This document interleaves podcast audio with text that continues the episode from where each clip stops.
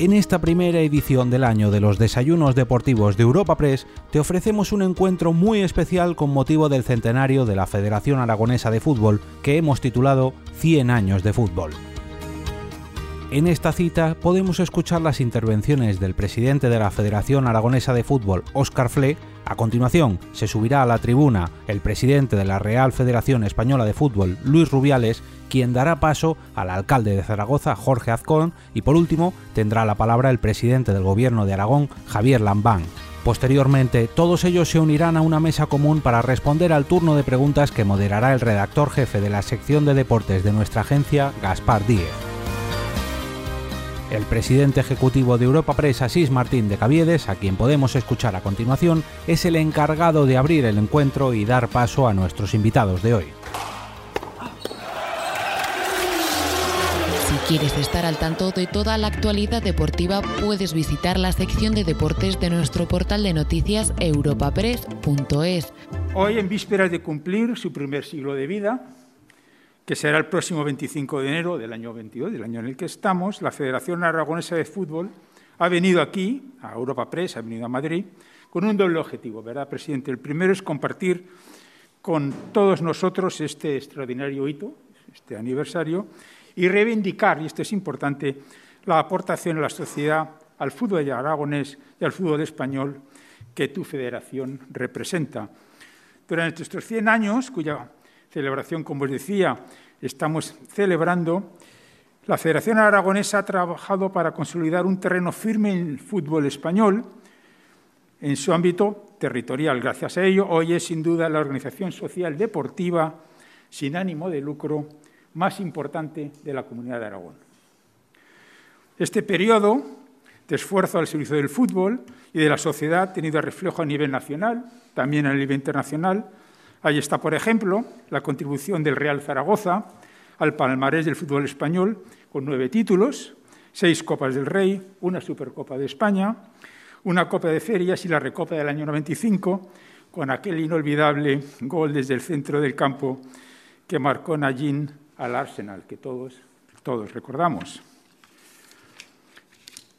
Pero la figura de Oscar Fle, que nos acompaña, es en sí misma ejemplar, ejemplar en tu conducta, ejemplar en tu conducta sin ataduras y tu posicionamiento como estandarte de honradez y de buenas prácticas. Así se te reconoce y así te reconocemos. Un siglo de vida que ha servido también para que el fútbol aragonés haya participado muy activamente en competiciones internacionales, como sede del Mundial 82 o subsede de los Juegos Olímpicos de Barcelona en el año 92. Estas vivencias son las que quiere y aspira, entiendo, a repetir en el futuro. De eso nos hablarás. Y por ello nos reunimos aquí, en este encuentro deportivo de Europa Press, para hablaros, os hablará fundamentalmente su presidente de estos proyectos de futuro. Antes de darte la palabra, vamos a ver un vídeo en el cual veremos todos y disfrutaremos de cómo es exactamente tu federación. Muchas gracias, presidente. Muchas gracias, presidente, alcalde, amigo Luis, por estar con nosotros.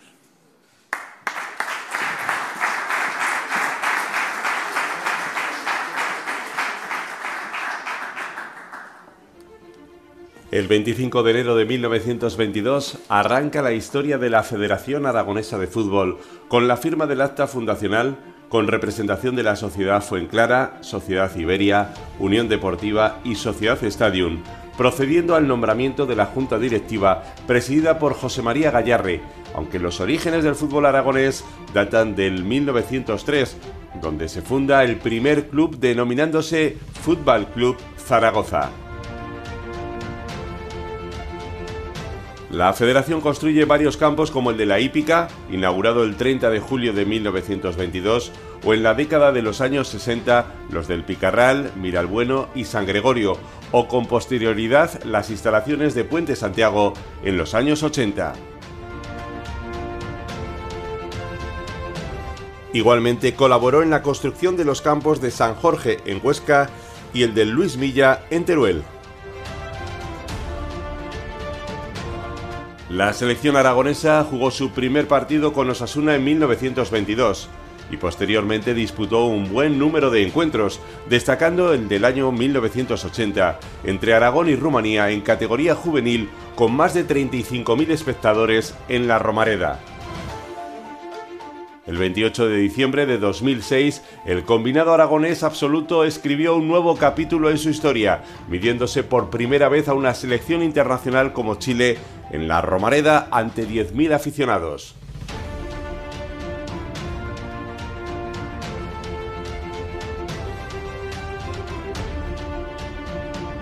Cuidado esa recuperación que va Pepo. El chute se le escapa y el gol. Gol de Aragón, gol de Aragón. Gol, gol, gol, gol, gol, gol, gol, gol, gol. De Aragón, marca Aragón. Alex para Vicente, Vicente. Las selecciones han conseguido varios éxitos nacionales. En fútbol, en el 2003, con Carlos Casaus como técnico, se logró el primer título juvenil sub-18, que se volvió a conquistar 14 años después por Miguel Seville. En la modalidad de fútbol sala, Sánchez en absoluta, Corredera en femenina absoluta, Cantín y Alberto García en juveniles y Sánchez en cadetes lograron un campeonato de España para Aragón como técnicos. El campo municipal de la Romareda fue subsede del Mundial 82 y sede olímpica de Barcelona 92, donde se disputaron siete partidos. Gala del Fútbol y del Fútbol Sala Base.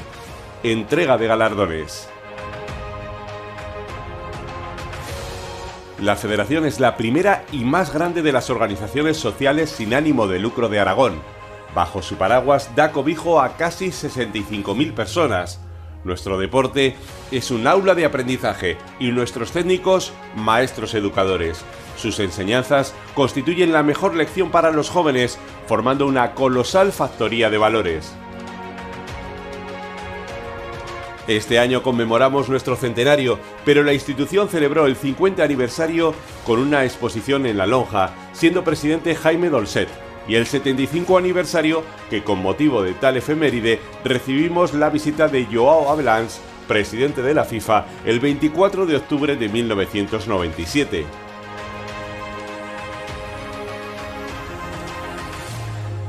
Todo ello ha sido posible gracias a los clubes y a los presidentes que ha tenido la institución a lo largo de estos 100 años, dos de ellos presidentes de la Federación Española de Fútbol.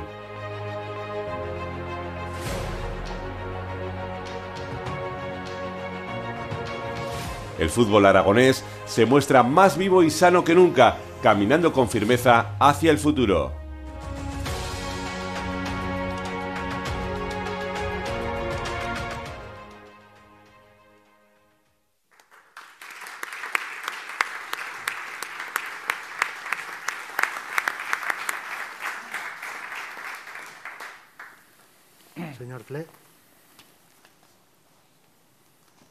Presidente del Gobierno de Aragón, alcalde de Zaragoza, presidente de la Real Federación Española de Fútbol,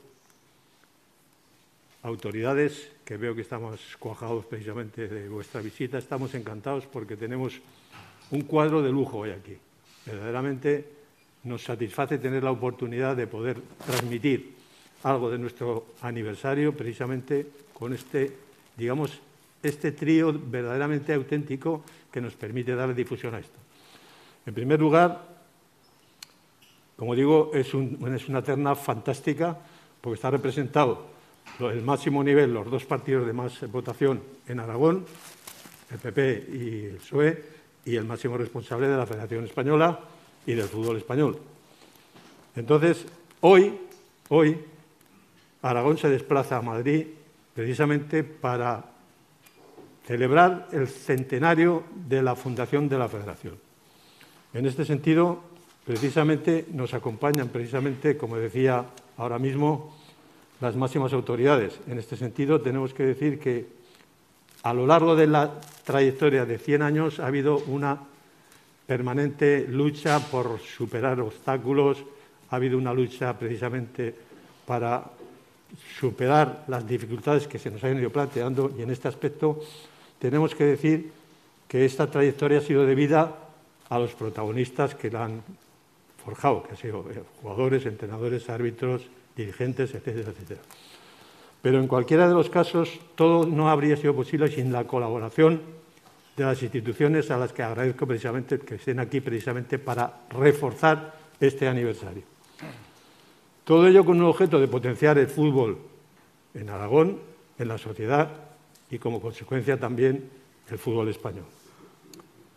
Todo ello sin olvidar la importancia que tiene en el día a día que elaboramos nosotros y que tiene tanta influencia en el ambiente socioeconómico. Pero ahora me van a permitir una pequeña digresión sentimental. Y es la siguiente. La Federación Aragonesa de Fútbol ha sufrido una persecución, un trato injusto en los últimos años del mandato del anterior presidente de la Federación. Y en este sentido, lógicamente, pues naturalmente no estamos contentos con ello, para nada. ¿Cuándo, ¿Cuándo, terminó este ciclo? Pues cuando accedió al cargo de presidente de la Federación el actual presidente Luis Rubiales, que desde ese momento procuró dar exactamente lo que le correspondía, como hace con el resto de las territoriales, a la Federación Aragonesa, y en este aspecto, pues lógicamente estamos agradecidos porque nos ha hecho volver a la normalidad. Quiero decir que cuando él se presentó a las elecciones, él y yo estuvimos en trincheras distintas. Y en este aspecto, pues lógicamente, ganó y tenía, digamos, las herramientas en la mano precisamente para poder hacer y conceder lo que consiguiese. Al poco tiempo, yo creo que calculó cuatro o cinco semanas, se dirigió a mí y me dijo, dice, me gustaría que pudiésemos contar, que pudiese contar contigo y con el equipo de la Federación Aragonesa, con mi equipo colaborando en la Federación Española. Yo le dije, Luis, vamos a esperar un pequeño tiempo para conocernos un poco y volveremos a hablar. Y en este aspecto pues bueno, a las cuatro, cinco seis semanas me lo planteó otra vez y me dijo, quiero que colaboremos, quiero contar con vosotros en mi equipo, en la Junta Directiva, para que trabajéis en las comisiones distintas que hay en la Federación. Y entonces yo, naturalmente, acepté y además gustosamente. Pero claro, aquí hemos dicho que antes habíamos sufrido trato discriminatorio, injusto, y hay mucha gente que conoce la historia, pero otra que no lo conoce. Y hoy es un buen día para que se conozca definitivamente. ¿Qué ocurrió? Pues sencillamente que nosotros, nosotros, en este aspecto, lo que no podemos hacer es consentir que donde prima la mentira, la verdad es revolucionaria, que es lo que nos achacaban. Era nuestro caso. Y además, además, nosotros teníamos un problema, que teníamos tortícolis y no podíamos mirar hacia otro lado. Como consecuencia de eso fuimos tachados de lo que fuimos tachados. Pero en definitiva, todo este sufrimiento, todo este sufrimiento fue posible ¿por qué? Porque el fútbol aragonés esto como una sola persona detrás de la federación y detrás de la junta directiva. Fuimos absolutamente respaldados en todo momento. Y también la junta directiva. Aquí yo quiero verdaderamente tener un recuerdo especial, muy especial, para, aparte de todo ese apoyo que hemos tenido, de tres personas que han sido auténticos tres baluartes que nos permitieron salir adelante y ganar esta batalla que nunca, nunca fue fácil.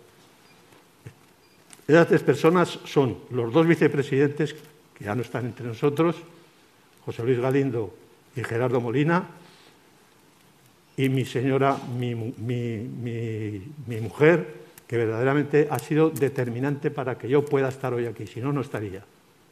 Ella ha sido auténtico, un auténtico baluarte. Pero con toda esta alegría de tener ahora el hilo directo precisamente con la Federación, yo tengo una pena verdaderamente que estas tres personas que sufrieron toda la persecución no puedan disfrutar de los buenos momentos que disfruta ahora el fútbol aragonés de la mano de la Federación Española. Es una pena que nadie me puede quitar y que indudablemente, pues, en definitiva, es algo que no podremos remediar porque afortunadamente, como digo, ya no está entre nosotros. Bien, decimos que se ha comentado algo ya en el vídeo, pero por hacer ya con una agilidad lo más posible, la Federación Aragonesa es la organización social más grande que hay en Aragón, casi casi rayando lo que es una ONG. Como se ha dicho, son 65.000 personas las que están bajo la carpa de la propia federación y de ellas 41.000 aproximadamente son licencias de deportistas, la mitad aproximadamente de fútbol base, de fútbol de los pequeños de formación y aparte de eso tenemos pues concretamente competiciones desde prebenjamines hasta senior, etcétera, etcétera. Las cifras que hay que destacar también son del orden de 2.000 2.200 equipos, 2.500 entrenadores, aparte de esos 750 árbitros, y una cantidad de directivos, prácticamente por amor al arte, que ronda los 18.000. Estos directivos, estos 18.000, son los que hacen posible, trabajando gratis et amore, para que cada fin de semana, tanto en los campos como en las pistas de fútbol sala, se jueguen todos los partidos. Por lo tanto, es una labor encomiable. A pesar de esa persecución que decía anteriormente, el buen hacer de la Federación y de estos directivos, de estos equipos, nos permitió que hemos sido distinguidos por distintos ayuntamientos, hemos sido distinguidos precisamente por el Gobierno de Aragón y hemos sido distinguidos también por el Consejo Superior de Deportes, que han valorado y han respetado precisamente la labor que veníamos haciendo. Estos directivos, estos 18.000, hacen posible Por todo lo anterior, que tiene una gran trascendencia, nuestra actividad hoy es un motor también en el ámbito económico, porque es capaz de mover, por ejemplo, lo que es vestimenta deportiva en la sección textil, instalaciones, los campos, turismo, hostelería, transporte, alojamiento, etcétera, se traduce en riqueza y empleo. Y unas cifras que a veces se conocen y a veces se ignoran. El fútbol en España es el 1,4 del Producto Interior Bruto. El fútbol plantea 200.000 empleos directos y otros tantos prácticamente indirectos. Y en consecuencia, eso da imagen del volumen que tenemos y que estamos manejando. Teniendo en cuenta, además, que estamos hablando de fútbol base, fútbol formativo y fútbol también profesional pero que de ese millón de licencias más o menos que maneja la Federación Española, el 95% largo es de fútbol no profesional. ¿Qué quiere decir? Que el fútbol profesional y el fútbol aficionado se necesitan mutuamente. El uno y el otro tienen que corresponder. El uno aportando sus numerosos ingresos y el otro lo que hace aportando lo que es el trabajo de cantera, que es el que al final nutre a los equipos. Sin ir más lejos, hoy en día vemos que algunos equipos y algunos muy poderosos están saliendo adelante gracias a la cantera. Por eso la cantera hay que mimarla. A punto de cumplir, por ejemplo, ese 25 de enero los 100 años, que es cuando se cumplen los 100 años, la Federación Aragonesa desempeña en el ámbito social de Aragón, creemos, evidentemente, el momento de reivindicar su contribución al logrado del fútbol español.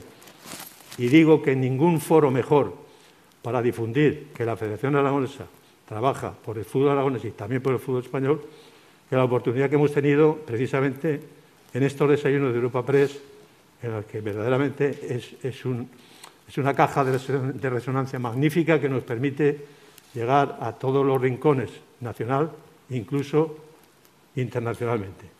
Y por ello quiero agradecer a SIS y a Gaspar, que han sido también los que nos han favorecido para poder hacer este acto hoy en día y lo que quedaremos igualmente reconocidos durante mucho tiempo. Distintos momentos conmemorativos.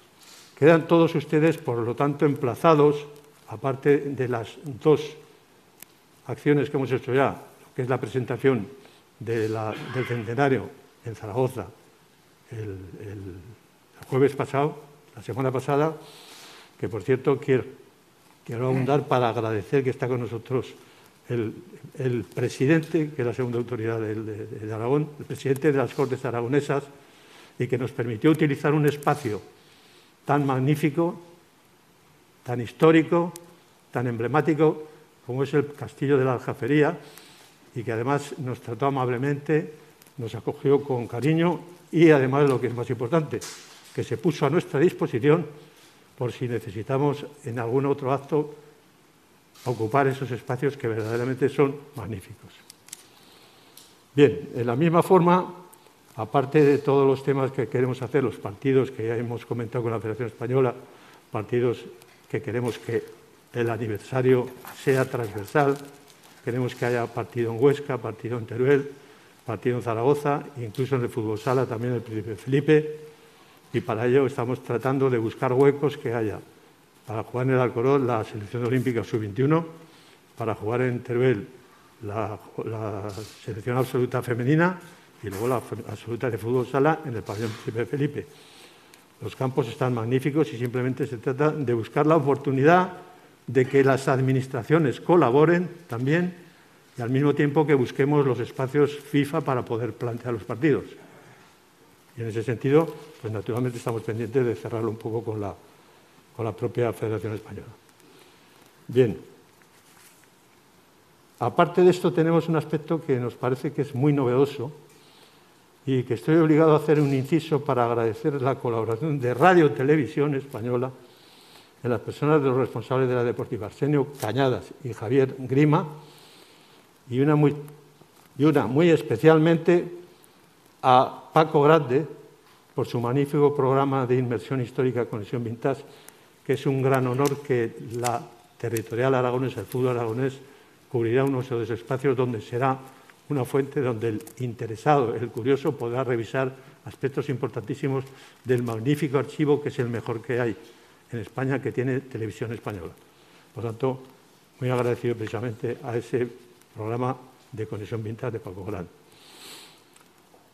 Pero volviendo a la aportación del fútbol español, también se ha comentado ya algo. Concretamente, hemos tenido títulos a nivel de los equipos base, a nivel de selecciones base, y también, lógicamente, el que más títulos atesora en este caso concreto, porque es uno de los seis o ocho equipos que más títulos tiene en España, a pesar de que ahora tiene un momento delicado y difícil, pero el Real Zaragoza acumula nueve títulos de los de máximo nivel, incluso recordando uno que fue histórico, el 25 de mayo del 95, en el que fue capaz el Zaragoza de arrastrar 25.000 aficionados por los campos elíseos en París. Ese fue un hito que verdaderamente será difícil de igualar. Y por lo tanto, en ese sentido, el, Zaragoza tiene precisamente, yo no sé si hay un poquito de agua o no por ahí, pero bueno. Gracias. Entonces, aparte de eso, de, los títulos, también tenemos concretamente muchos jugadores que han aportado su calidad a la selección española y entre otros está Víctor Muñoz, Gracias, presidente. Tenemos futbolistas internacionales, como decía Víctor Muñoz, Álvaro Arbeloa, Belsué, Violeta, Francisco Javier Pérez Villarroya, Carlos Lapetra y entre otros, otros muchos más. También hay una nómina de entrenadores que han conseguido títulos. En este sentido están, pues está eh, Luis Bello, está Luis Costa, está Víctor Fernández, incluso en sala Luis Ángel Corredera. Son concretamente entrenadores que han conseguido el máximo nivel en títulos dentro de la competición nacional. En cuanto a árbitros, pues también hay una larga lista que han sido internacionales, que han colaborado que, han estado con nuestra comunidad. Desde los tiempos, ya in hilo tempos, de Julián Arqué, a el actual que está en primera división, Santiago Jaime Latre, y por lo que hace referencia a directivos o presidentes, también, incluso, también se ha comentado, pero igual de recalcarlo, porque ha habido dos aragoneses que han presidido la Federación Española de Fútbol. José Luis Costa y José Luis Roca. Por lo tanto, eso es otro aspecto que hay que considerar. En su momento se contempló esta posibilidad de que aragoneses presidiesen la Federación Española o de esas inolvidables experiencias como anfitriones de selecciones nacionales de tres finales de Copa en la Romareda, de campeonatos de Juegos Olímpicos. Zaragoza en todos los actos que han tenido trascendencia nacional e internacional ha sido protagonista. Concretamente, en el Mundial del 82 fue sede de ese Mundial. En los Juegos Olímpicos de Barcelona fue su sede olímpica en el área de fútbol también. Y aparte de eso, pues lógicamente en este momento estamos viendo cómo podemos hacer, primero, que llegue el partido que estamos esperando este año, el año del centenario, a la Romareda. Pendiente un poco de que se ajusten un poco los presupuestos y vemos un poco cómo queda, pero la idea es esa. Y es más, mirando un poco más a medio y largo plazo, lo que queremos es que haya sintonía para que Zaragoza, de momento, pueda aspirar a tener una instalación de fútbol como se merece. La quinta ciudad de España, con 750.000 habitantes, tiene que tener su catedral de fútbol, como dice el alcalde. Y en ese sentido, aquí hay dos figuras relevantes al máximo nivel de los dos partidos más votados en Aragón, que si se ponen de acuerdo, desde luego, habrá, habrá parto. Por lo tanto, ahí queda la pelota. ¿eh? Está claro. Bien. Si mirar al pasado es motivo de orgullo, vivir el presente y aspirar a nuevos retos es también muy importante. Uno de los retos que tenemos y para los que contamos, como estamos diciendo siempre, con el apoyo de las administraciones y las instituciones privadas y públicas, es ver la posibilidad de construir en nuestras instalaciones de Puente Deportivo Santiago, en las instalaciones federativas, una sede que aglutine todos los servicios federativos los árbitros, entrenadores de fútbol, fútbol sala, todos ellos en un mismo local, en un sitio ACOC, en terreno propio, que aunque es de la propia federación, está compartido, estamos pendientes precisamente para regular la situación, y por lo tanto sería un paso importante, pero tendremos que contar, lógicamente, con apoyos que si no sería, sería imposible. ¿eh? Bueno, en este punto tengo que agradecer nuevamente el apoyo de las instituciones, el apoyo físico, el apoyo material y el apoyo moral que están hoy aquí y esto lo agradecemos también muchísimo porque esto ha dado pie para precisamente tener la oportunidad de, ver que contamos con su respaldo, además en un escenario tan emblemático como es precisamente este en el que estamos.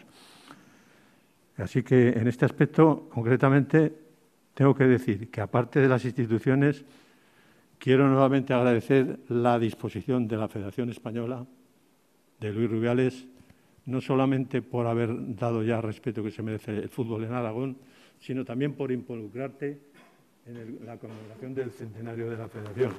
En ese sentido contamos con ello y, en consecuencia, seguro, seguro que vamos a poder reunir los medios necesarios para hacer un gran centenario.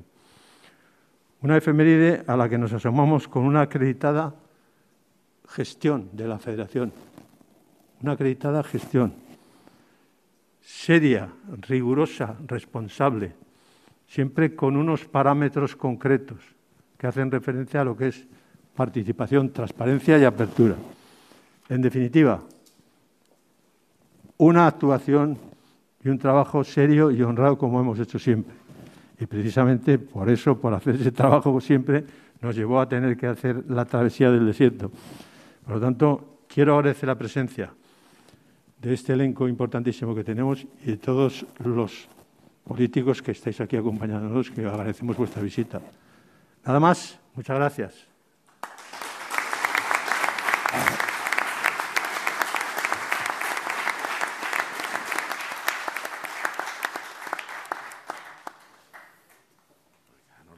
Luis, espere un momento que desinfecten el micrófono y suya la palabra.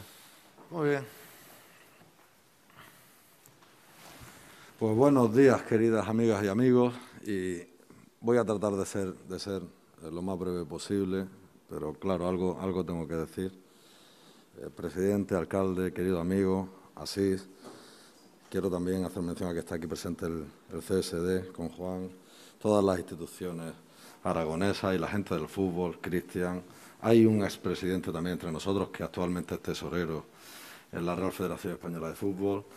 Toda la gente del fútbol aragonés, por supuesto el secretario general, el vicepresidente Manolo que están aquí y todo el equipo de Óscar, pero también pues, de la propia Federación Española, de la mutualidad, está el presidente de los entrenadores, hay eh, varios vicepresidentes y miembros de la Junta Directiva aquí, la vicepresidenta, Elvira, el vicepresidente también y a la vez presidente de Navarra, vicepresidente y a la vez presidente de la Comunidad Valenciana, Rafa Luzán, presidente de Galicia, mi querido Pablo, presidente de Castilla-La Mancha, etcétera, etcétera. Pues todas las amigas y amigos del, del fútbol español que están hoy apoyándote aquí, en un momento en el que era imposible que vinieran todos y hemos tenido que hacer una pequeña selección y han querido acompañarte algunos amigos. Parece que ese melancólico dicho de cualquier tiempo pasado fue mejor, pues no se da en el caso de la Federación Aragonesa. Y yo te agradezco tus palabras en cuanto a la actual situación que vive la federación que tú presides, una federación que tiene, pues ya lo habéis dicho, bajo su paraguas a casi 65.000 personas. Creo que vivimos un momento dulce en el que los presidentes de federaciones territoriales son amigos, son compañeros, hemos conseguido entre todos la pacificación en el fútbol español. Es importante que eh, yo, quiero, como va a ser breve, quiero dividir en dos eh, partes mi intervención. Una, en la relación eh, institucional y personal que tengo con Aragón y otra, pues, en qué vamos a hacer en todo este proyecto del centenario. Y antes de empezar por el fútbol, voy a empezar por las instituciones, porque para mí, aquí, en este escenario, estamos gente de fútbol. Algunos son casualmente políticos, pero son gente de fútbol. Javier, pues, un juvenil del Zaragoza, que ya ha cumplido unos añitos más, pero que sigue siendo ese juvenil de Zaragoza, que cada vez que voy a verle nos tiramos de las dos horas que estamos juntos, una hora y media hablando de fútbol. y entonces, pues, eh, me siento siempre muy cariñosamente tratado por ti, Javier, y además quiero agradecerte, en nombre del propio Óscar y en el mío, en el del fútbol aragonés y en el del fútbol español, que te hayas involucrado de lleno en todos los actos del centenario y además pues que vayas a participar moralmente, pero también, oye, pues ayudando, remangándote y buscando fondos para que los proyectos que tiene y que ahora vamos a comentar pues puedan salir adelante. Por supuesto, Jorge, si hablamos de, de Julio, de un centrocampista que jugaba por la izquierda en el Zaragoza, pues ¿eres hombre de fútbol o no eres hombre de fútbol? Yo mm, conozco pocos alcaldes o pocas personas que sientan la pasión que tú sientes por el equipo, de tu ciudad y que además esté constantemente buscando fórmulas para apoyar al equipo de su ciudad. Y en este caso también al fútbol aragonés, pues porque también pues, Zaragoza es motor, es motor también de, Aragón y tiene que estar a la cabeza. Por lo tanto, muchas gracias también por el cariño con el que nos tratas también. Eh, sabéis que hemos, hemos estado desde la Federación Española, creo que hemos visitado en estos últimos tres años y medio, cuatro años más que pues prácticamente en, las dos, tres décadas anteriores, y eso que había una pandemia por, medio. Oscar dice que estuvimos en diferentes trincheras. Yo hablé con él antes y después de ser elegido presidente, sabía perfectamente cuál era su manera de pensar, y a la llegada me encontré a un hombre, no no voy a descubrir nada nuevo, muy tenaz, muy de una sola cara,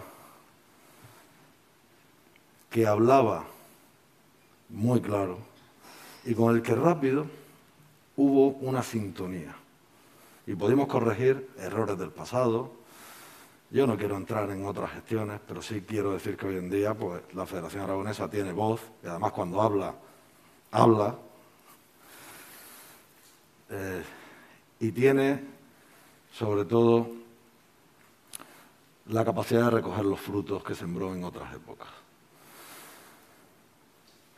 Pero también es un hombre muy sensible, muy cercano, cariñoso, comprometido.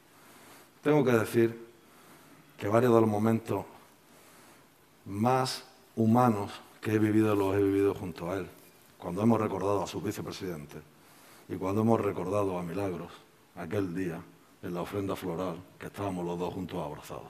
Y es un momento que yo a nivel personal me llevo, me llevo porque ha pasado de, ser una persona que, como tú dices, estaba en la otra trinchera, yo te considero un buen amigo.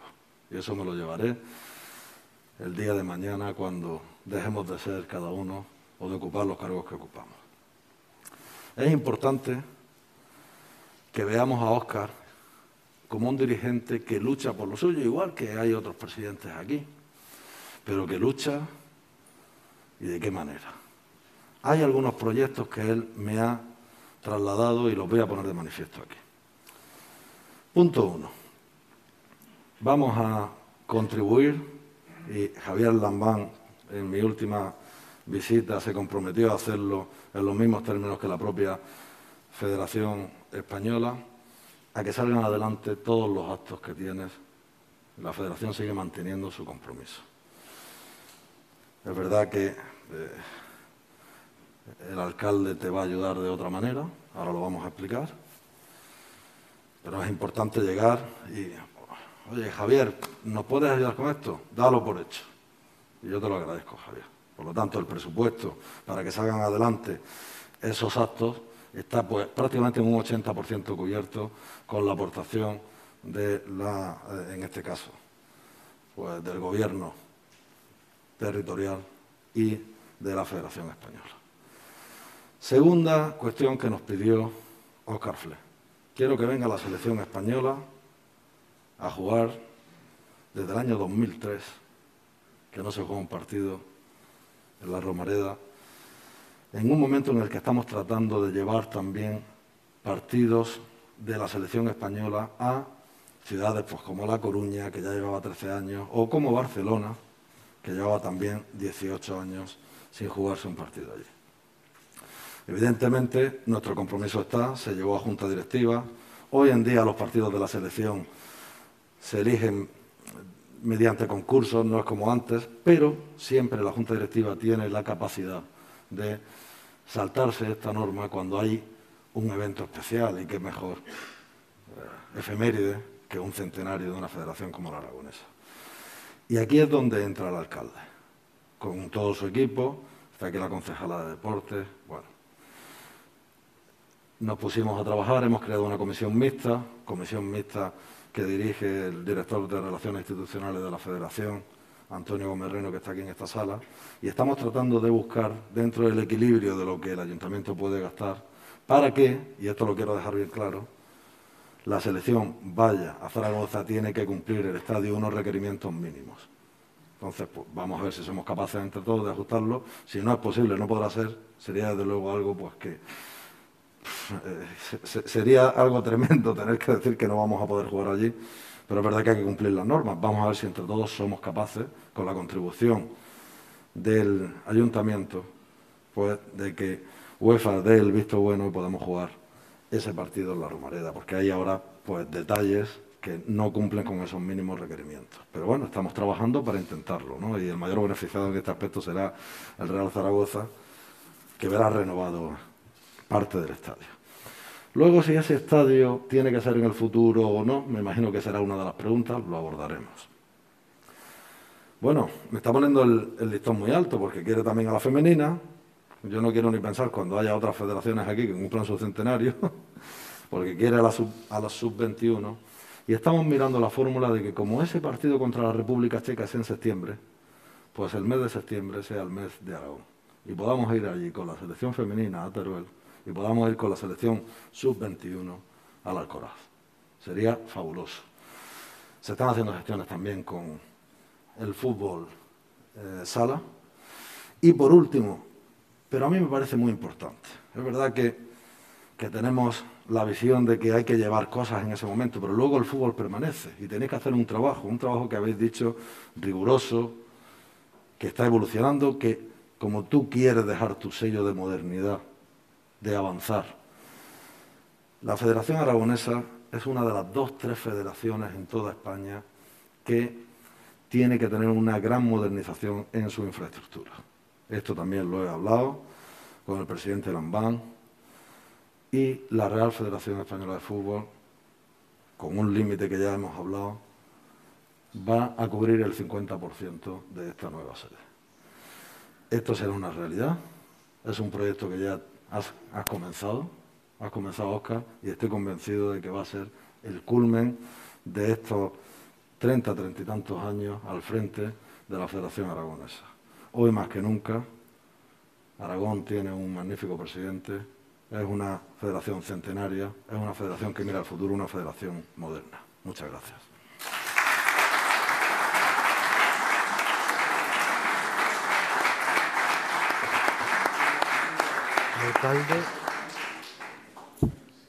Vamos a atril, sí.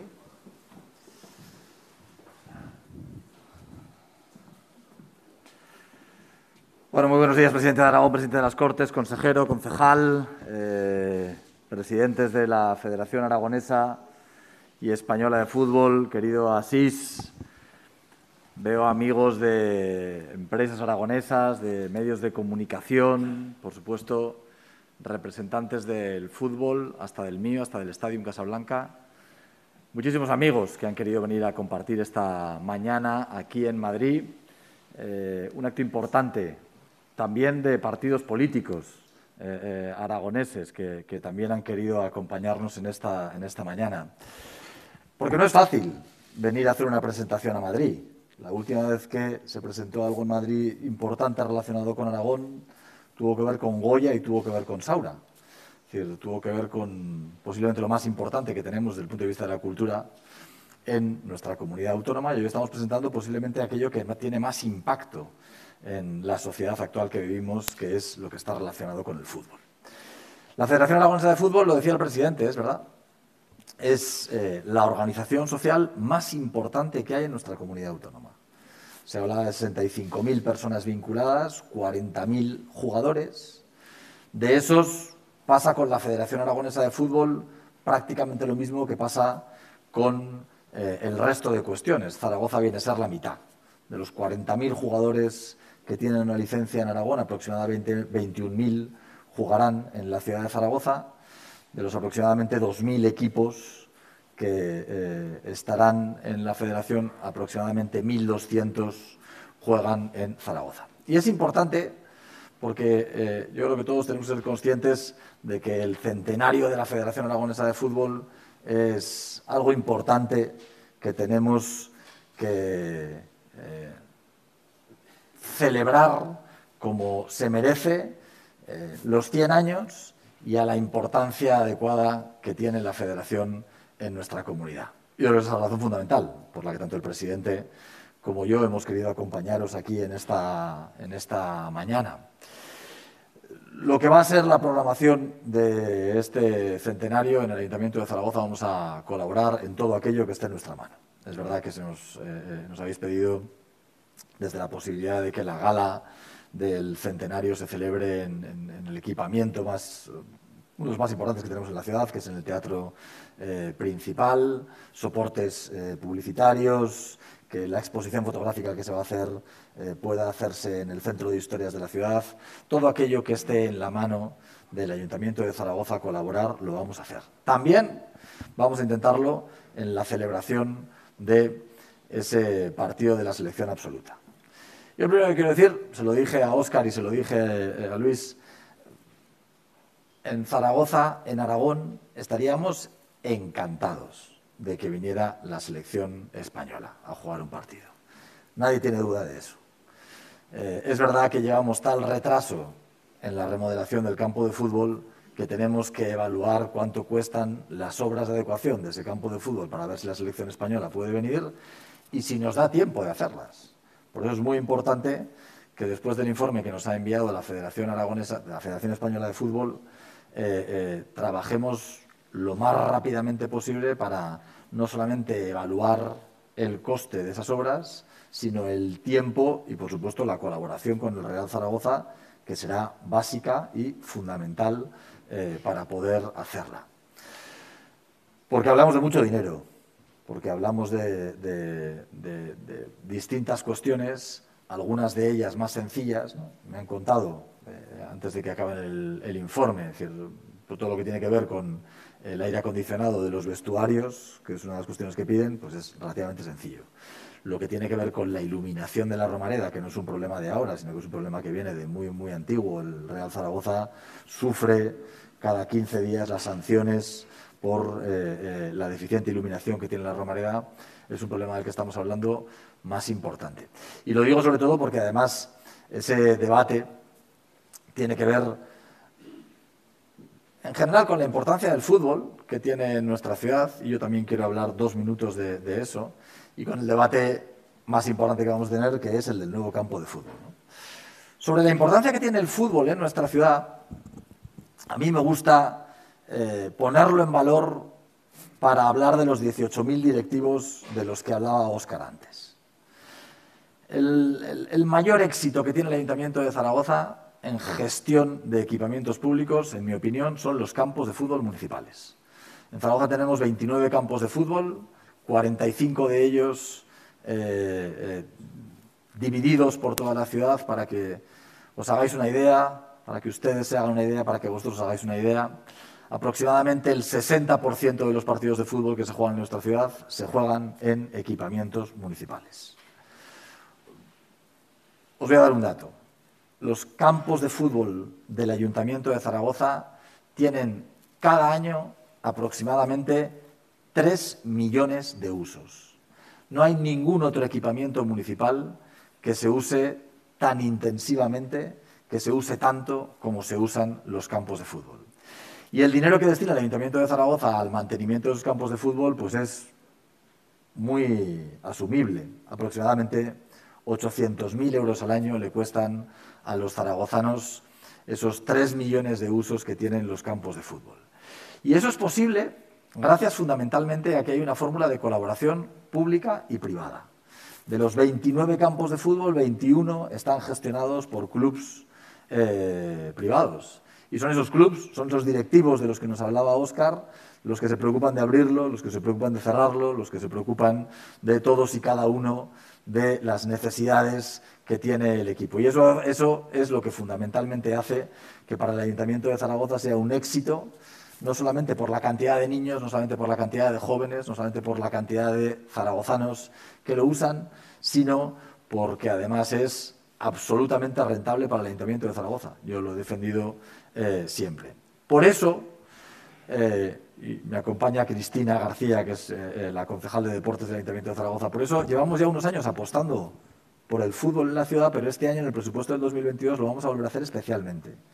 Por eso este año van a ser otros 11 los campos de fútbol en los que acometamos la renovación del césped artificial. Eso significará una inversión aproximadamente de 3,7 millones de euros. Vamos a construir tres nuevos vestuarios, algo así como 1,6 millones de euros. Si no recuerdo mal, serán los del nuevo Fleta en San José y en Santa Isabel, los nuevos vestuarios que vamos a construir este año. Y también tenemos eh, intención de hacer un nuevo centro deportivo, el CDM Mudéjar, en el que invertiremos aproximadamente 1,8 millones de euros, pero que tiene una característica especial y que yo quiero poner en valor porque queremos que sea la sede del primer equipo de fútbol femenino de nuestra ciudad. El primer equipo de fútbol femenino no ya lo existe, sino que va a ser el primer equipo de fútbol femenino que tenga una sede como tienen otros 21 clubes en la ciudad específicamente destinados para ellos. Por lo tanto, quiero decir que la apuesta del fútbol en la ciudad de Zaragoza en estos últimos años creo sinceramente que es indudable, estamos absolutamente orgullosos y la idea es que sigamos apostando por ella. Me vais a permitir que acabe hablando del campo de fútbol de la Romareda, de la necesidad que tiene eh, Zaragoza de construir un nuevo campo de fútbol, en la que creo que existe un consenso muy mayoritario en nuestra ciudad. Y yo soy consciente, yo creo que Javier y yo somos conscientes, de que nos tenemos que dar prisa.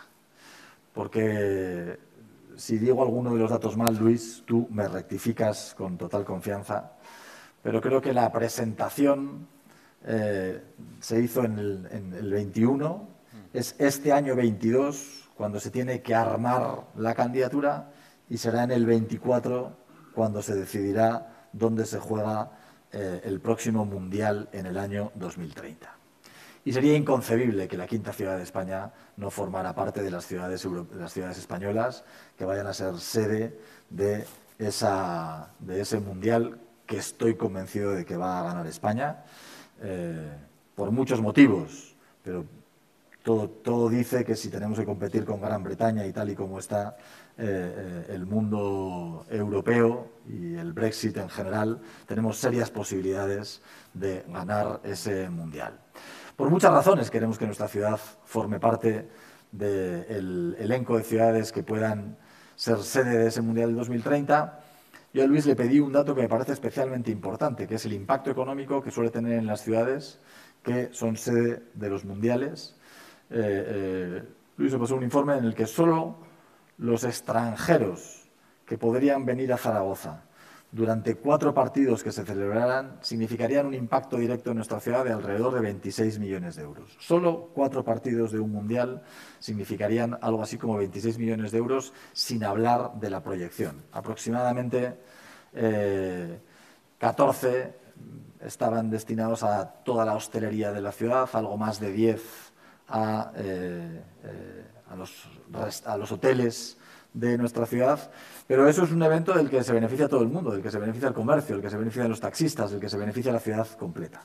Por tanto, la apuesta tiene que ser indudable. Yo estoy convencido de que ha llegado la hora y para eso tiene que haber un requisito, el primero y el más importante, yo lo dije desde que llegué a la alcaldía de Zaragoza, es que nos tenemos que poner de acuerdo tiene que haber un consenso político importante en el Ayuntamiento de Zaragoza y es verdad que tiene que ser entre el Ayuntamiento de Zaragoza y yo estoy convencido de que también de que lo va a ser con el Gobierno de Aragón. Esa es la idea con la que llevamos eh, mucho tiempo hablando con el presidente, que ese consenso sea básico. Al final el debate va a girar en torno a tres cuestiones. Si somos capaces o no de ponernos de acuerdo políticamente, si tenemos un plan económico que afronte la construcción de ese nuevo campo de fútbol y, evidentemente, dónde vamos a construir ese nuevo campo de fútbol. Lo más importante es, en mi opinión, que el consenso político desatasque todo lo demás. No creo que sea difícil que elijamos un emplazamiento dentro de la ciudad para construir ciudad, para que tengamos un campo de fútbol de referencia que pueda albergar este tipo de competiciones, sea el Mundial o sea la ceremonia de inauguración o de clausura de los Juegos Olímpicos, otro de los grandes eventos en los que estamos trabajando, que trabajamos además conjuntamente con la Comunidad Autónoma de Cataluña, pero es evidente que eso tiene que ocurrir en las próximas semanas. Y yo quiero aprovechar este importantísimo acto que hacemos de la Federación Aragonesa para decir dos cosas. La primera de ellas, yo creo que estamos trabajando de forma discreta, que es cómo se fraguan los consensos. Eh, trasladar la tranquilidad de que no nos hemos olvidado de llegar a un acuerdo político en torno al campo de fútbol, sino que estamos trabajando, que estamos estudiando ubicaciones y que creo que, creo que, que no exista ruido en ocasiones, que no existan interferencias de otro tipo, es una buena noticia para que ese consenso eh, se pueda dar. Y que estoy convencido de que si es a lo largo del año 2022 el año en el que tenemos que cerrar la candidatura, los plazos de ese acuerdo se van a tener que acomodar, se van a tener que acomodar al trabajo que realiza la Federación Española de Fútbol, porque lo más importante es que eh, la decisión de la Federación Española de Fútbol es que la ciudad de Zaragoza esté dentro de ese proyecto que se va a presentar a la FIFA para el 2024 decidirlo. Yo tengo un optimismo ¿cómo llamarlo? Un optimismo convencido, un optimismo argumentado, un optimismo razonado en que dentro de muy poco vamos a ser capaces de ponernos de acuerdo en este tipo de, decisiones importantes para el mundo del fútbol, pero también muy importantes para la ciudad y para el modelo de ciudad que queremos desarrollar en el futuro. Y lo único que me queda es agradecer a la Federación que haya ayudado a que eso ocurra. Es decir, si los pasos se aceleran en los próximos días o en las próximas semanas, pues tendrá que ver mucho con el trabajo que ha hecho la Federación Aragonesa de Fútbol y la Federación Española de Fútbol. Incluso la posibilidad de que la selección española venga a Zaragoza. Porque si la selección española viene será una buenísima noticia, si la selección española no viene, va a poner en evidencia que no viene porque necesitamos un campo de fútbol. Y es evidente que ese debate lo reabrirá y hará que todavía pongamos más esfuerzo y más empeño en cumplir con una aspiración que lleva intentando convertirse en realidad los últimos 20 años en, esta, en nuestra ciudad y de la que estoy convencido que eh, este centenario va a formar parte importante porque la decisión va a estar dentro de esa programación del centenario. Así que muchísimas gracias, Óscar, muchísimas gracias, Luis. Un auténtico placer haber trabajado con vosotros y haber compartido esta mañana con todos ustedes, con todos vosotros aquí en Madrid. Muchísimas gracias.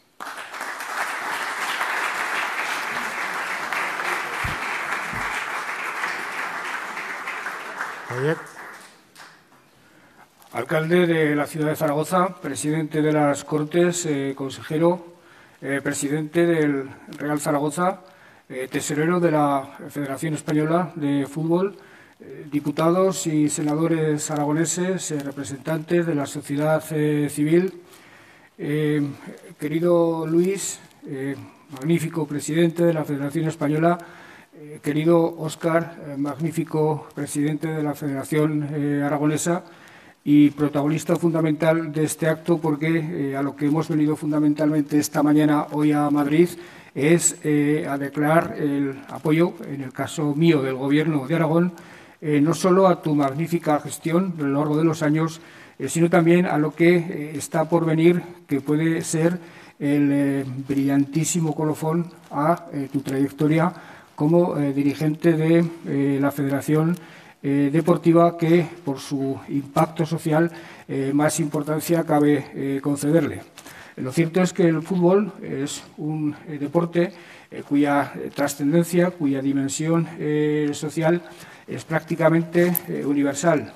El fútbol es un deporte que arrasa en cuanto a vocaciones y en cuanto a adhesiones en la provincia de Huesca con una sociedad deportiva huesca que en los últimos eh, años eh, ha asombrado a España eh, por lo bien que ha sido gestionada y por los éxitos que ha alcanzado. El fútbol arrasa también en la provincia de Teruel.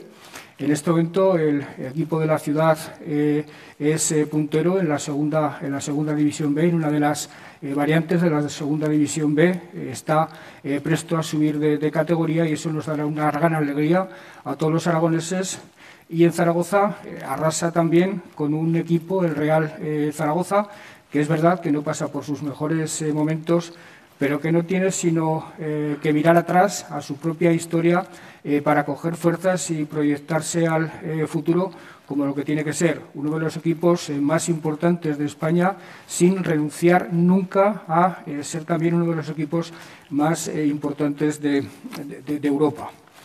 Eh, que eh, una institución eh, llegue a su centenario, llegue a sus años, a sus primeros 100 años de vida, es muy importante.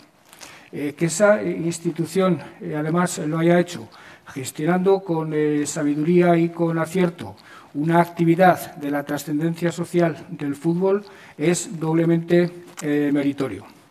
miren, el fútbol no solo ha dado, que era lo suyo, eh, grandes eh, deportistas, grandes eh, futbolistas, grandes jugadores, verdaderos artistas, sino que ha dado también filósofos relumbrantes.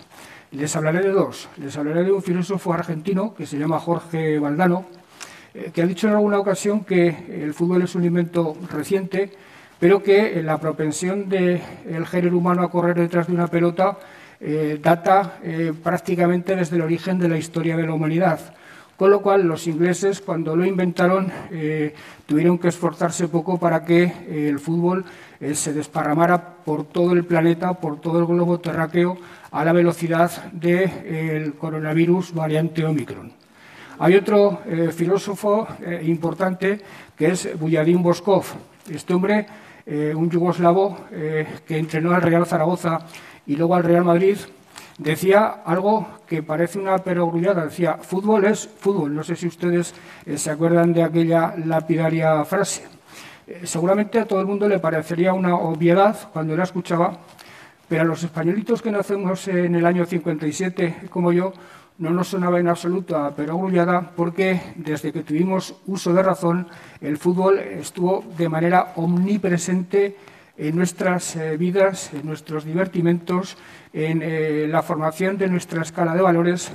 Y desde luego el fútbol eh, nos proporcionó los primeros héroes, los primeros íconos a los que prestamos nuestra devoción.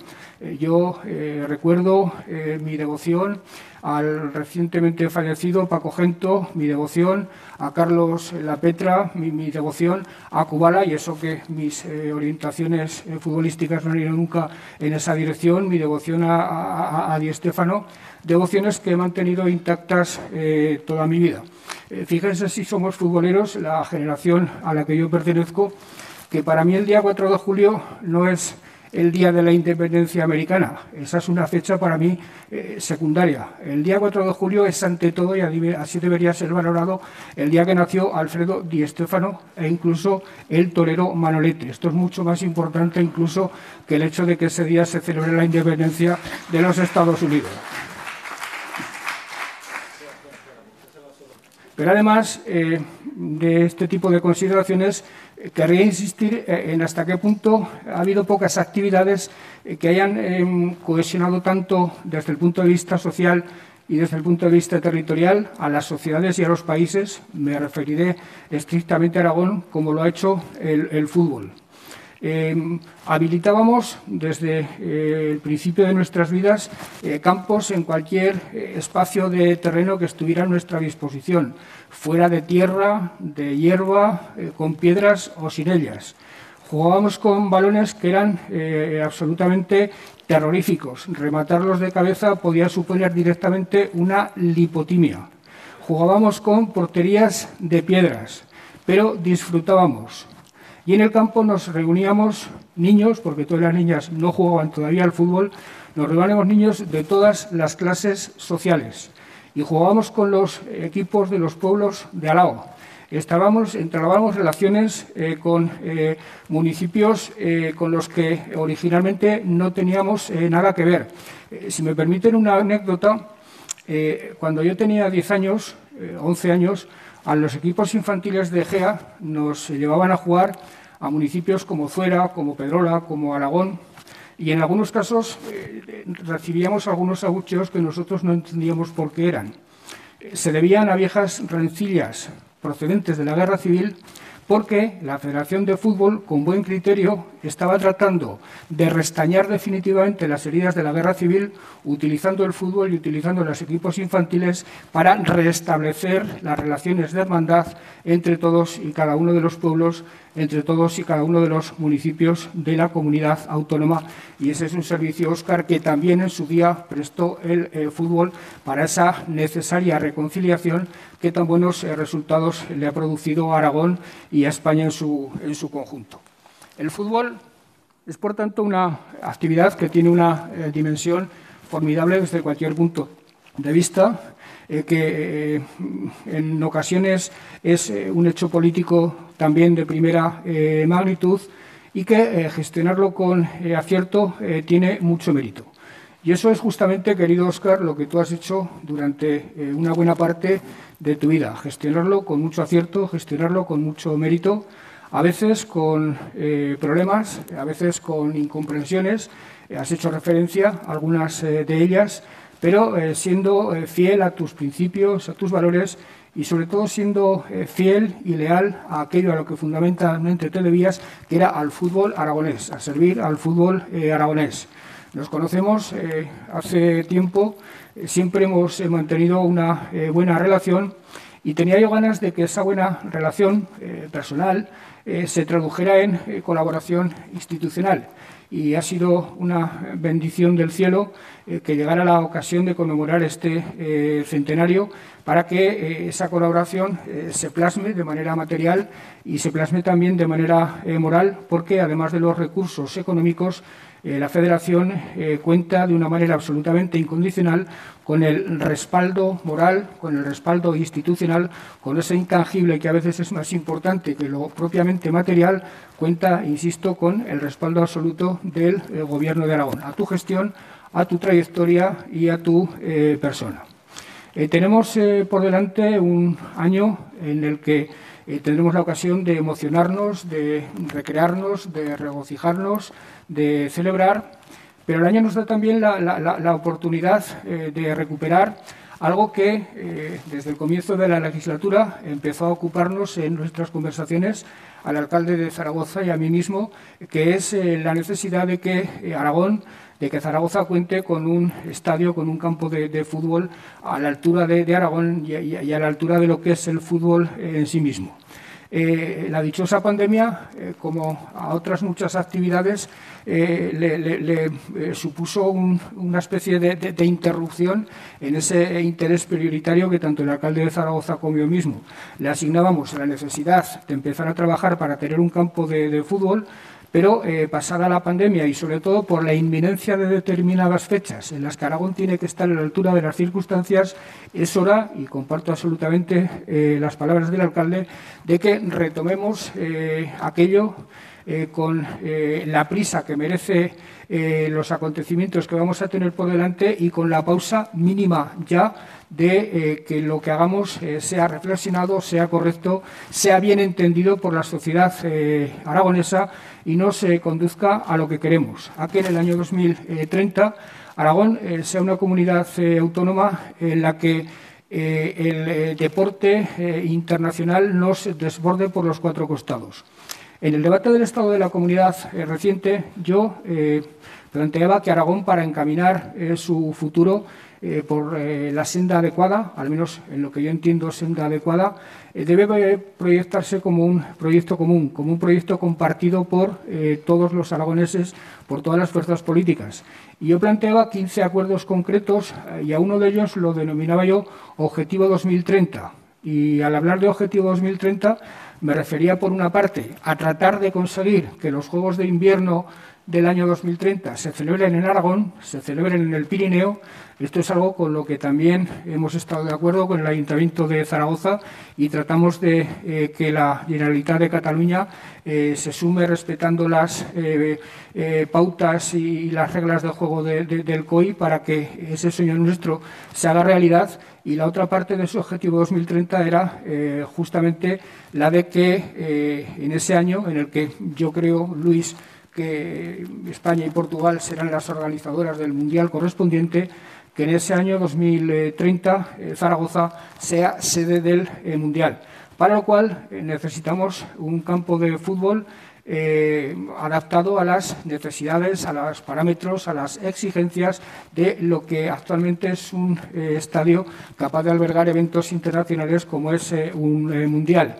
Las conversaciones son incipientes eh, comparto también con el alcalde la necesidad de que transcurran por cauces de, discreción lo más eh, absoluta eh, posible. El ruido siempre es enemigo de los acuerdos, pero yo creo que será bastante complicado, bastante difícil que nadie se oponga a ese propósito. No solo por que en el año 2030 seamos sede del campeonato de, de, fútbol, sino porque en este momento tiene tanta fuerza el fútbol, es tan imponente eh, la proyección que un país, que una comunidad puede obtener del fútbol que eh, tener eh, un equipo en primera división o dos equipos en primera división, ojalá tres es algo que debería ser compartido por toda la sociedad y tener un estadio a la altura de los mejores de, Europa que no solo sirva para jugar al fútbol, sino que trascienda lo puramente futbolístico y sea un equipamiento de, ciudad eh, habilitado para otro tipo de usos, es una eh, prioridad que trasciende, insisto, lo político y se convierte en una prioridad de eh, país.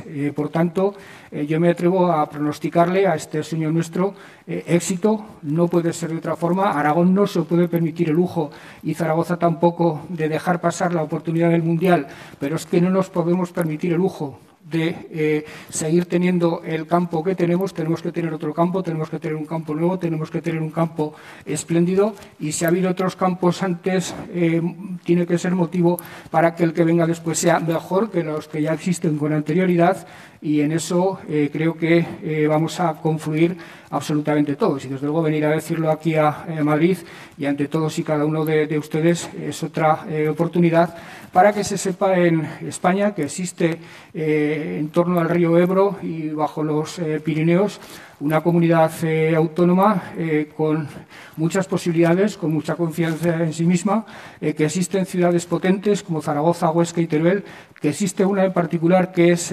Zaragoza, que es ya motor cultural y económico de la Comunidad Autónoma de Aragón, pero que tiene que aspirar a ser uno de los motores culturales y económicos no solo de Aragón, sino de España, y eso que nosotros lo tenemos bastante claro, es importante venir a contárselo a todos ustedes insisto, Óscar, y además de ponernos a tu disposición como corresponde al día de hoy.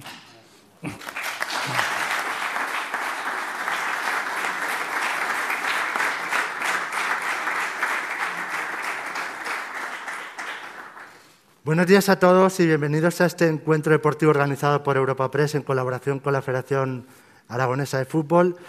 llevo 15 años haciendo estos encuentros, desayunos y, he aprendido pocas cosas, pero la, que es inmutable es que aunque le pidas a un político que se ajuste al tiempo, nunca se ajusta. Y bueno, y Luis casi es político también, o sea que no se han ajustado. Así que me han dejado poco tiempo para hacer el turno de preguntas, pero se lo perdono porque sí que han llenado de, titulares este, este escenario, se lo agradezco porque la verdad es que es uno de los objetivos de estos encuentros informativos. Me uno al recuerdo al señor Paco Gento, a toda una institución que, comentaba el señor Lambán. Eh, Quería recordar aquel gol de Galetti, que fue eh, la última Copa del Zaragoza al Madrid de los Galácticos en el año 2004. Tenía muchas cosas aquí en el tintero, pero bueno, tengo que ir rápido y les pido brevedad en las preguntas. Les recuerdo a los que están aquí y a los que nos siguen de forma telemática que pueden hacer sus preguntas a preguntas eventos.europapress.es. Ya, ya tenemos alguna de Javier Matallanas que nos acompaña aquí en la sala. Vamos a empezar, eh, Empezamos por usted y le, ruego, como digo, brevedad. Ha hablado usted antes de la gala del centenario, se va a celebrar el 25 de enero en el Teatro Principal de Zaragoza a las siete y media. Deme más primicias, porque desde luego ha habido aquí en este, en este escenario. ¿A quién van a premiar? Bueno, mm, está pendiente precisamente de determinar cuáles van a ser los premiados. Hay alguno hay alguno que ya es conocido y que incluso ha llegado a la prensa, que son dos eh, ilustres del fútbol aragonés, como son los dos Víctor. Víctor Muñoz, como el máximo jugador que ha vestido la camiseta nacional, y Víctor Fernández por sus éxitos y por los que consiguió con el Real Zaragoza. Esos están entre los premiados, pero el resto tiene que cerrar la, comisión permanente los que se, se entreguen. ¿Eso cuándo lo van a anunciar? Pues eso normalmente Mañana esperamos poder tener idea de cuál va a ser la situación y supongo que, bueno, pues es que no queda más tiempo, porque la gala es el, martes, pues normalmente probablemente saldrán el lunes. Bueno, no ha empezado mal este, este centenario con este encuentro informativo, con la sintonía que ha habido entre dos partidos de diferente color, ese compromiso para esa remodelación del Estadio de la Romareda de cara a albergar ese partido en la selección, y después le preguntaré a eso al señor Rubiales. Pero también les han declarado acontecimiento de excepcional interés, con lo cual hay muchos empresarios en la, sala, pídales dinero, que, los tiene aquí delante. Bueno, efectivamente, entre las gestiones que se han hecho ha sido precisamente esa, el declarar a la Federación Española de especial interés y por tanto eso significa una ayuda muy importante para todo el patrocinador que se apunte para fortalecer precisamente el centenario. Eso perfectamente determinaremos unos concretos eh, eh, informes que le haremos llegar a los patrocinadores para que sepan un poco en qué les va a beneficiar, aunque es un tema que está normalizado. Una última pregunta, la tenía para el final, pero como tengo que ir un poco a la carrera, ¿cómo van esas gestiones de la petición de Real solicitada a la Casa del Rey? Y bueno, de la nueva sede ya, ya se ha hablado también, de dónde estaría ubicada, tenemos ya un compromiso para esa financiación también. Bueno, eh, casa, eh, primero la realeza, ¿no? Has preguntado. Bueno, pues en ese sentido es un tema que lleva ya un recorrido amplio, porque eso tiene, primero hay que contar con, la Federación Española, hay que contar con el Consejo Superior de Deportes, y al final desemboca en, en la Casa Real, que es al final la que dará el visto bueno. Por las referencias que tenemos está muy bien enfocado, lo que pasa es que estamos pendientes de que nos lo ratifiquen. ¿Y la otra pregunta era? No, lo del tema de la, de la sede. La sede, bueno, pues eso sencillamente es un poco. Yo lo que estoy esperanzado e ilusionado, incluso estoy, estoy eufórico a ver un poco los dos partidos más importantes en, en, Aragón que tienen esta sintonía. Con esto se puede ir al fin del mundo. Vamos a ver si las palabras las convertimos en hechos, que entonces tiene que ser, como decía aquel, la pera. Bueno, son políticos, ¿eh? eso tampoco hay que olvidarlo. Vamos, vamos con el señor Rubiales. Eh, Luis, eh, permítame que te tutee, porque somos amigos desde hace mucho tiempo. Ha recogido el guante, aquí se ha hablado ya de ese partido que, te ha pedido la, Federación Aragonesa de Fútbol, de ser incluso sede de esa candidatura ibérica para el año 2030. Eh, tengo aquí el calendario. El otro día hicieron público los partidos contra Albania, que vuelve España 18 años después a Barcelona, contra Islandia en A Coruña, y los posibles partidos en Zaragoza serían el España-Portugal, que quizás es demasiado pronto, en junio, el España-República Checa en junio y el más probable, el España-Suiza el 24 de septiembre de la Liga de Naciones. No sé si puedes hacer ese anuncio para que se pongan a trabajar las dos instituciones que han dicho que hay sintonía para ello. Bueno, yo he escuchado aquí a, dos grandes políticos, no dos políticos, dos grandes políticos de, una tremenda importancia a nivel nacional, eh, uno presidente de una autonomía y otro pues alcalde de una de las ciudades más importantes, que dicen que, y, yo lo comparto totalmente, que trabajar de manera silenciosa es, bueno. Yo eh, no me importa desvelar aquí, pues, porque es algo que ya hicimos cuando estuve en Zaragoza, que septiembre es el mes clave para esto, se está trabajando y bueno, vamos a ver si somos capaces de entre todos. Yo estoy convencido que todos los que estamos aquí queremos Luego pues tiene que haber un visto bueno porque es un partido oficial, no es igual el requisito de un partido amistoso o en la pandemia que ya con aforo. Y bueno, vamos a ver si somos capaces de, que se pueda llevar ese partido ahí porque la Federación Aragonesa se lo merece.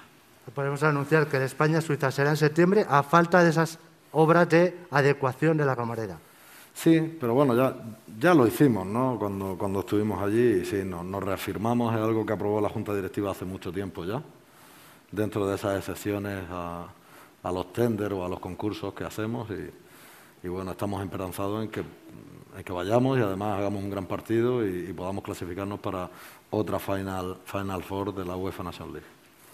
Bueno, acaba de llegar de Arabia Saudí. Los periodistas ya no le preguntamos por los derechos de las mujeres, le preguntamos por lo que significa ese evento, la Supercopa España, el primer clásico fuera oficial fuera de España y sobre todo la repercusión que tiene para el fútbol modesto al margen del, profesional. ¿no?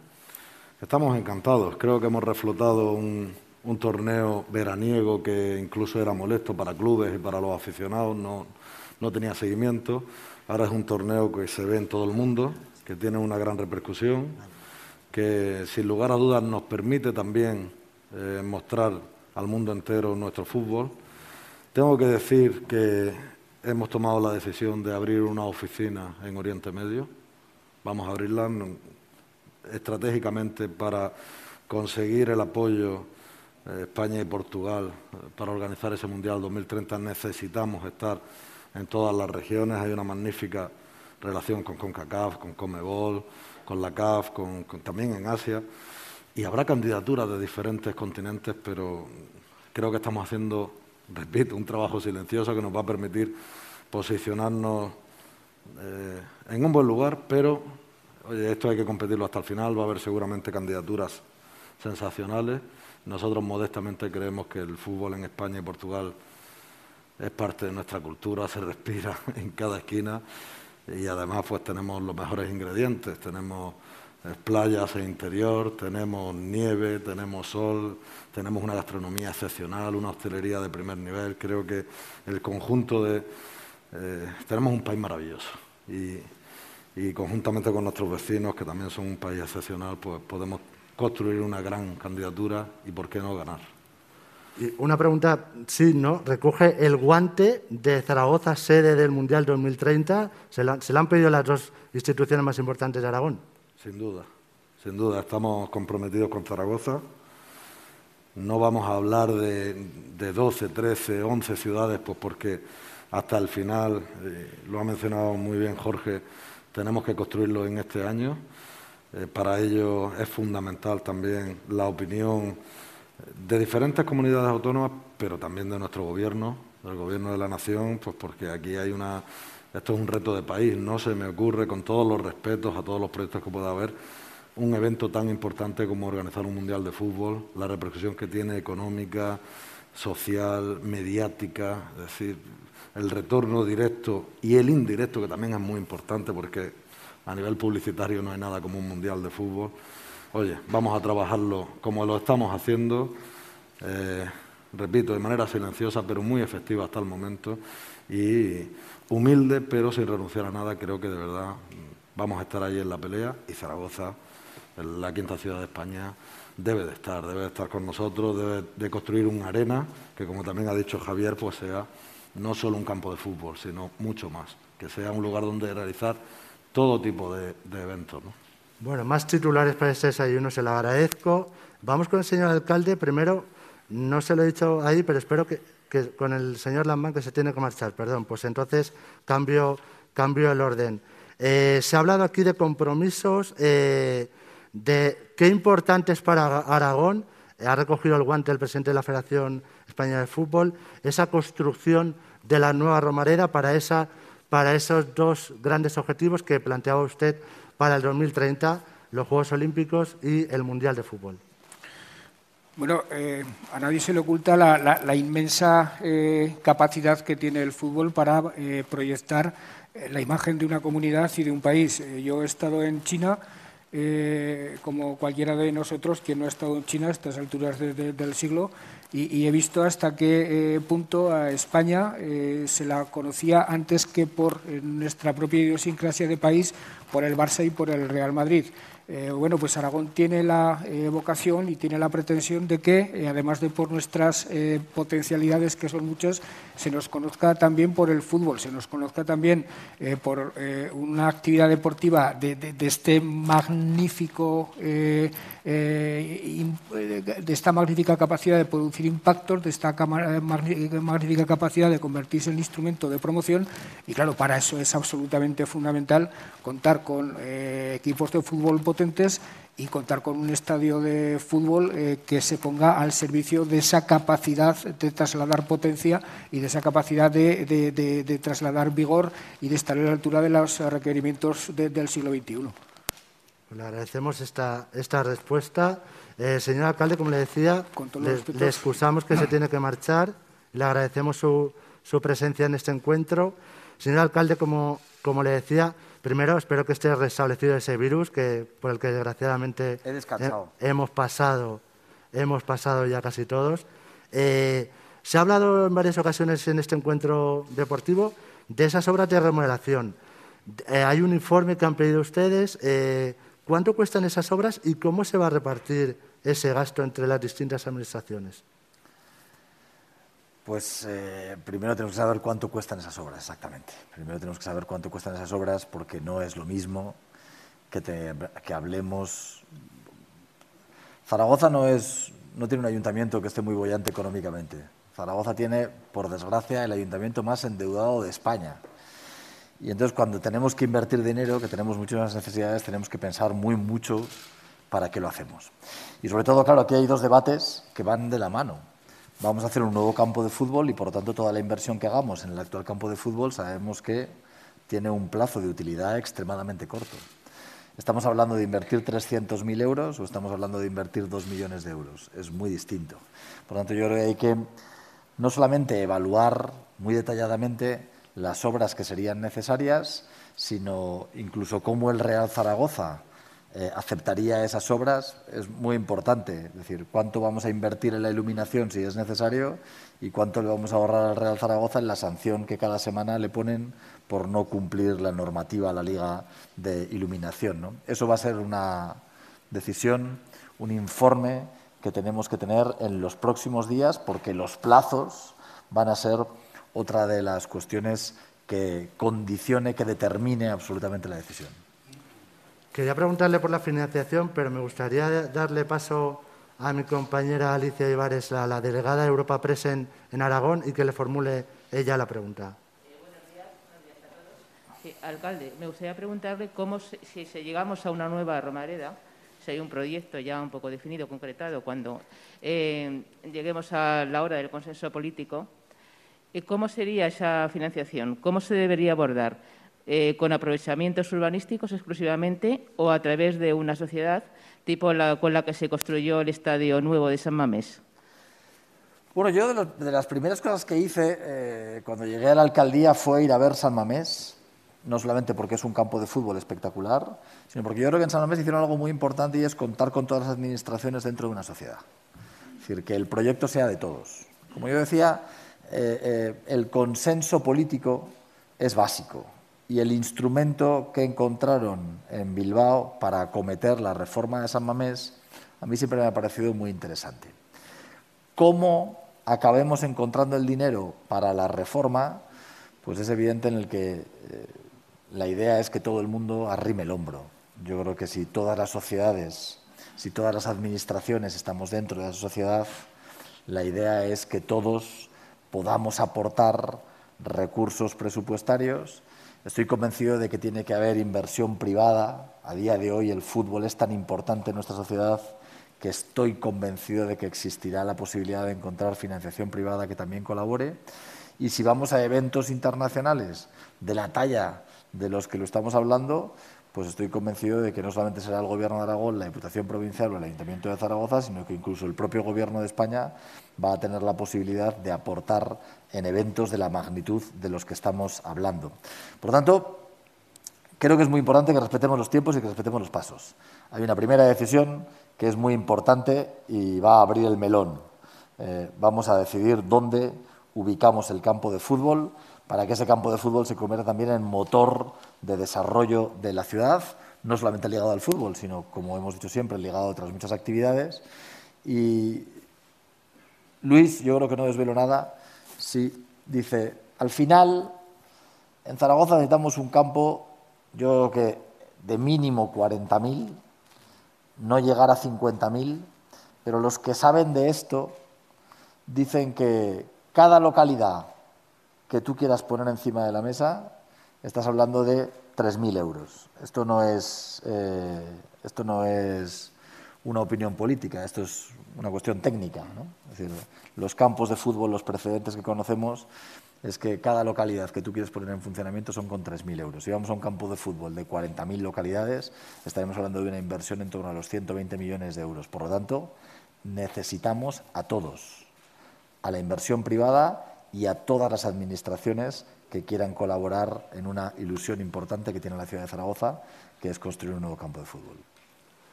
Me da tiempo para una sola pregunta de las que han llegado y lo mencionaba antes a Javier Gómez Matallanas del diario AS.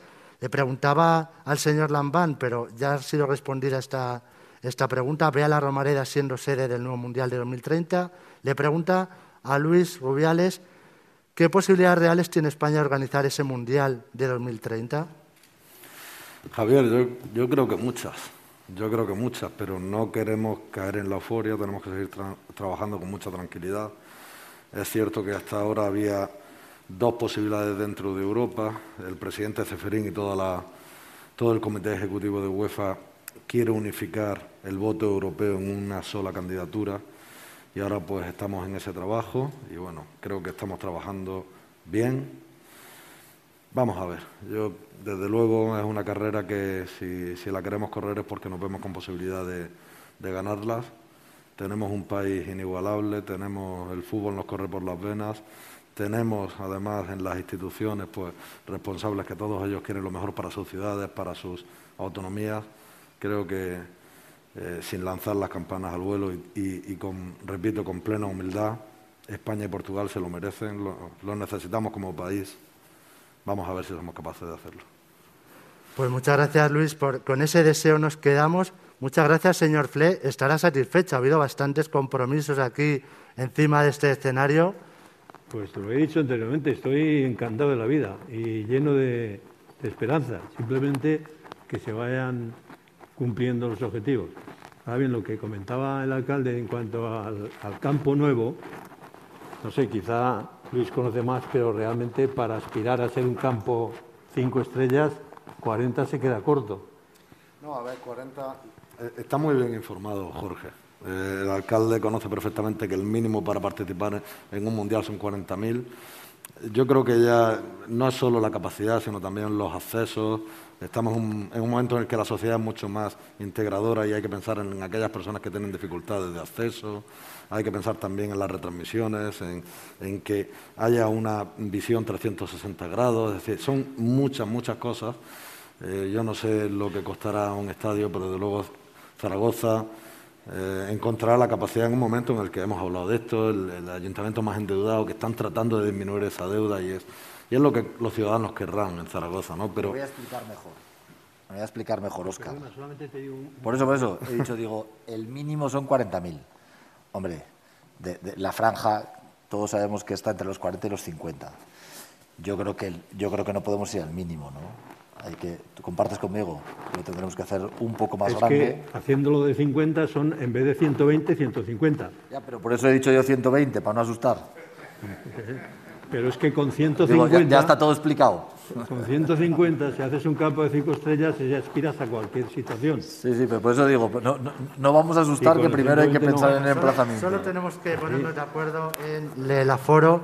Luis, muchas gracias por, placer, por los anuncios, porque, y, y, le deseo lo mejor. A porque, porque Zaragoza va a ser sede de ese, de ese partido y, por, y sede también del Mundial de 2030.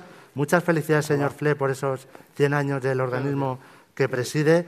Señor eh, Azcón, muchas gracias y gracias por la sintonía y también por los compromisos que ha plasmado aquí. Esperemos que la Federación Aragonesa de Fútbol pronto lleve ese apellido de Real Federación Aragonesa de Fútbol, que es uno de sus deseos. Muchas gracias a todos ustedes por acompañarnos, a mi amigo Gerardo por haber reunido a este Dream Team aquí encima de este escenario, a mis compañeros de desayunos, Antonio, a todos, a todos ustedes, a todos los que nos han seguido por streaming y como siempre les digo, buenos días y buena suerte.